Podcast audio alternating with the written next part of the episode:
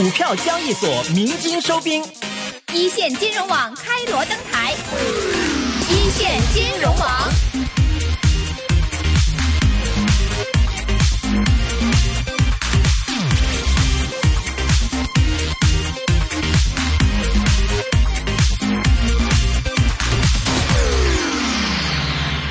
好的，现在我们电话线上呢是已经接通了前海开源基金执行总经理杨德龙杨老师，杨老师你好，你好杨老师，你好主持人，嗯，杨老师看到呢这个 A 股方面似乎是出现了一些轻微的疲态，今天是有一个轻微的下跌，最近在 A 股方面看法观点怎么样？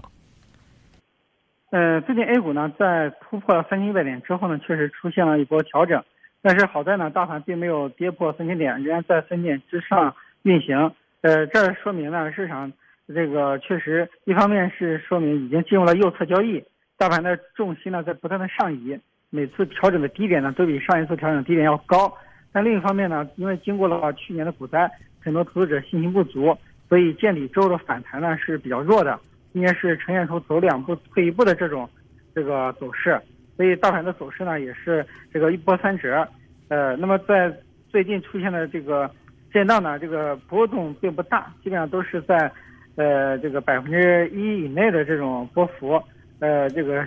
跌幅呢也不算大，这说明就是说，这个整体的这个趋势呢，应该还是在震荡的。就是说，可能在震荡中呢，找一些个股的机会。嗯，现在这个我们都说这个看到 A 股，其实在三千点站的比较稳，大家在等机会。但之前我们等来了一个深港通的机会，但是之后都没有什么起色。现在 A 股还在这个时候也上也不上，下也不下的话，呃，这种状态，您觉得后市我们是在等什么吗？呃，现在的话，应该说这个深港通。开通这个预期呢已经兑现，所以很多炒预期投资者呢也趁机获利了结。那么下一步的话，呃，一个是这个，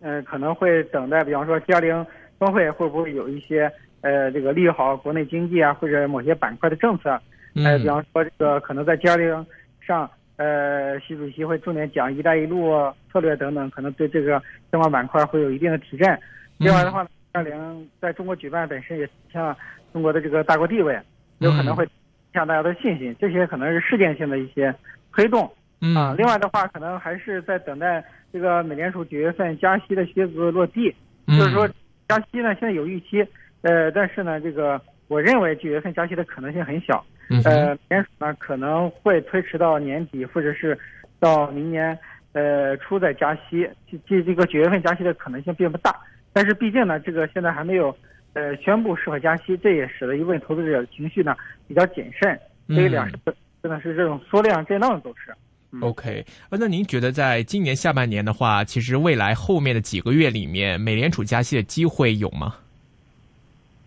呃，我觉得，喂，喂，杨老师在吗？喂，哎哎，听见听见了。你说，美国加息的概率大吗？我觉得九月份加息。喂，杨老师，可能我们这个 电话线电话线上重新连接一下。OK OK，好的。刚才谈到讲啊，就是美联储加息这样一个问题了。不过呢，近期的话，我们也看到有很多的这个，应该是美联储分就是分储的一些这个联储局的主席呢，就谈到讲说，其实现在加息的话呢，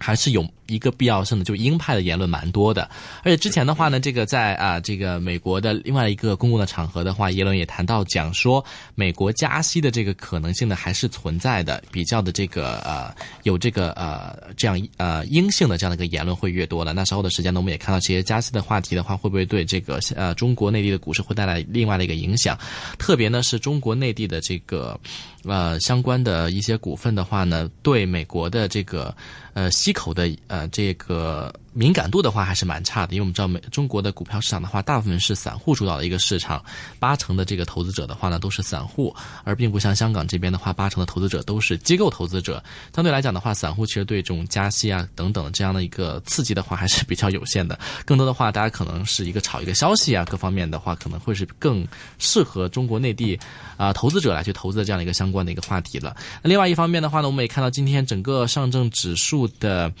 表现的话呢是下挫百分之零点七二啊，是收报在三千零六十三点。现在来讲呢是上冲三千一百呢是比较有这样的一个压力的。另外一方面呢，今天的整个市场来看的话呢，之前有谈到过啊一些相关的木材、家居、港口、水上运输。保险等等这些板块的话呢，是领涨整个市场的，而啊相关的一些啊家宝啊，或者说是一些房地产的市场的话呢，对这个股票的啊，我们来看的话，相对来讲的话是比较差的。好的，现在我们电话线上又重新接通了前海开源基金执行总经理杨德龙杨老师，杨老师你好。你好，主持人。哎，想问问您关于这个美联储加息方面，您觉得今年未来的三个月加息的机会大吗？另外，如果加息的话，您觉得对内地市场会有什么样的影响吗？那我觉得九月份加息的可能性不大，有可能会在年底啊加息。嗯就是美联储加息呢，它其实是非常纠结的一次加息，并不像以往加息周期啊那么的果这个果断。呃，这也是由于这个美国经济复苏其实呃并不强劲。可能只是相对于欧洲经济啊，或者说日本经济好一些，但是它本身的这个复苏的力度有限。这样的话，美联储呢加息的步伐也比较慢。呃，那么美联储在年底加息的话呢，可能对于这个呃新兴市场的股市呢会造成短期内打压。那对 A 股的影响呢相对比较小，因为 A 股现在给美股的走势偏离度比较大。像美股三大股指在近期都创出了历史新高，嗯但是我们看到 A 股的话呢，仍然还是在这个。呃，这个山脚下的这个位置，就 A 股呢本身就是属于被低估的这个价格，还没有恢复到一个这个合理的估值。所以这种情况之下呢，可能美联储加息对于 A 股的影响就比较小。嗯嗯，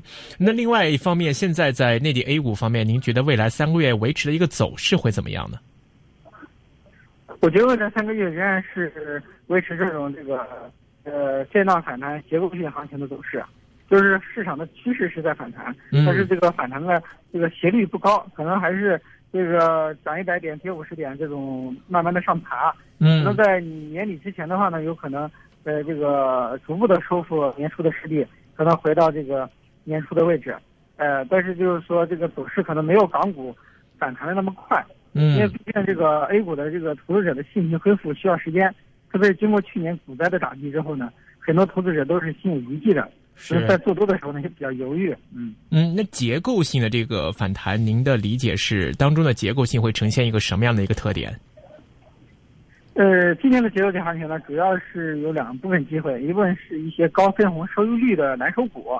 那这部分呃股票的吸引力呢，主要是因为它的低估值以及这种高分红率，吸引了一部分从债市出来的资金。嗯，还有一部分可能打新的专户也要配一些基础的股票，会选择这些低估值的蓝筹。那另一部分的机会呢，就是一些真正有成长性的这个新兴产业的这个股票，可能有一些有这个呃比较高的业绩增长，呃可能也会呈现出呃一定的这个机会啊。就是说结构性行业的特征是比较明显的。嗯，OK，呃，在这个我看深港通的一些方面的消息呢，也是关注到说这个刘士余主席和香港方面的一些负责人也签署了一些关于这个深港通两地的开放品类的一个协定，在这方面您有没有什么关注呢？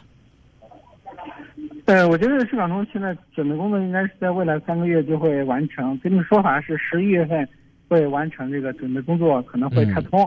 呃，这个当时一四年七月份宣布沪港通开通的时候呢，当时是在十一月份开通的。那这一次是八月份宣布的深港通可能开通，因为有了沪港通的经验的话呢，可能深港通呃开通的时间会快一些，估计十月份开通的可能性比较大。嗯。十月份开通比较大，但在板块还有这个开通的股份方面，深圳的股票会有八百八十只届时开放给这个通过深港通赴深圳 A 股去购买的这个范围。在这个范围里面，您觉得可能会受到一些外资青睐的一些板块股份，您觉得会有哪些？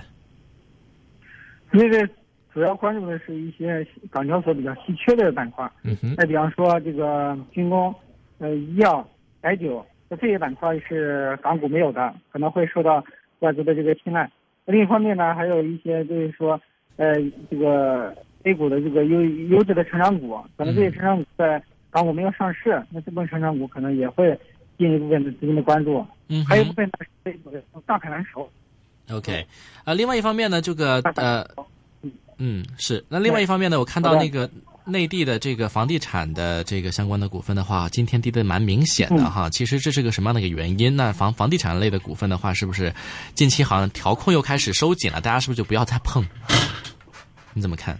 地产股的话呢，其实它是现在这一波行情的逻辑呢，主要这个导火索是万科的股权之争，也就很多资金抢购万科的股权，导致万科的股价出现非常大的这个涨幅。嗯，呃，这也这个使得一部分投资者开始关注这地产股的价值。那另一方面呢，是很多地方都出了地王，这些地王的出现呢，就是让大家重新的审视土地的价值。就很多呃地方出了地王呢，其实它的地段和并不很好。它和与上市公司原来持有的那些土地储备相比呢，呃，位置并不占优，但是呢，价格却很高。这样的话，大家如果把就是地产公司持有的土地储备进行重估的话，甚至可能超过它的市值。嗯，哎，那这样的话，这个这些